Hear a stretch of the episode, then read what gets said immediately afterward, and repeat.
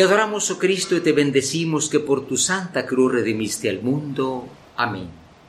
Hermanos, en esta cuaresma tomemos una buena decisión, una fuerte decisión, salgamos de la muerte y escuchemos el llamado a la vida.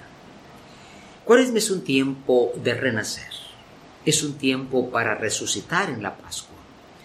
Es un camino de la muerte a la vida y naturalmente comenzamos en ceniza, ¿se acuerdan, no? Polvo eres, en polvo te convertirás, pero esa ceniza es amada por Dios. Dios nos ama aunque seamos lo que somos por nuestros pecados.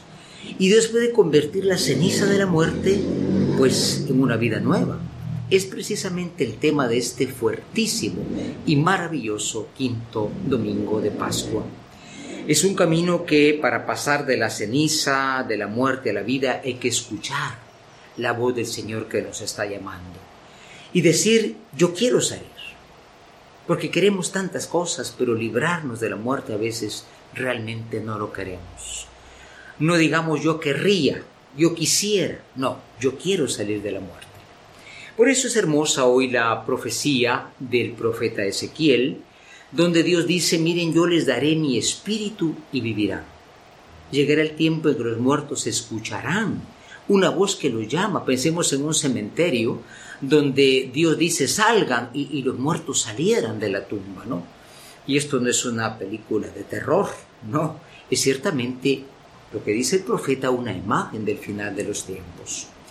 Por eso con el Salmo decimos hoy, perdónanos Señor y viviremos.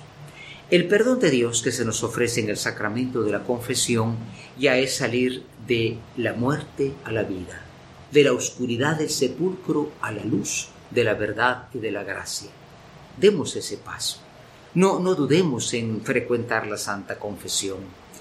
Y San Pablo dice de manera muy práctica hoy en la carta de los romanos que una vida desordenada, una vida de vicio, de mentira, de venganza, de orgullo, es una vida que no es vida, al contrario, es muerte. Dejar ese modo desordenado de ser y pasar a la luz de Dios, eso es lo que nos ofrece la vida verdadera. Por eso eh, pide Pablo vivir según el Espíritu. El Espíritu es el que da vida, es el que hace reanimar. Hoy estamos ante el milagro más grande de Cristo. Según los judíos, a los cuatro días de muerto a una persona ya era irrescatable. Bajaba a un lugar que se llamaba el Sheol.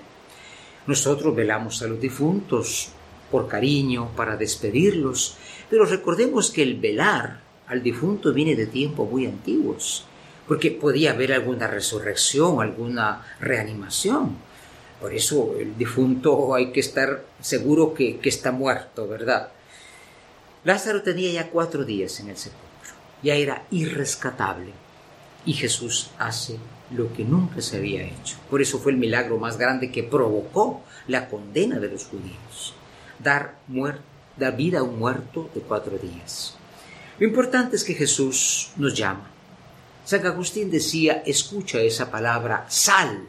Lázaro, sal de la tumba porque está hablando Jesús contigo. Sal tú también, salga yo salgamos todos de esa muerte a la que nos ha acostumbrado a esa oscuridad y podremos tener la vida que el Señor nos ofrece en la Pascua. Que el Señor nos concede escuchar su voz y tener el valor de una buena decisión. Voy a salir de esa oscuridad donde estoy. Ya me acostumbré a la muerte y la muerte está arruinando mi familia, está arruinando mi vida. Pero oigo una voz que me llama.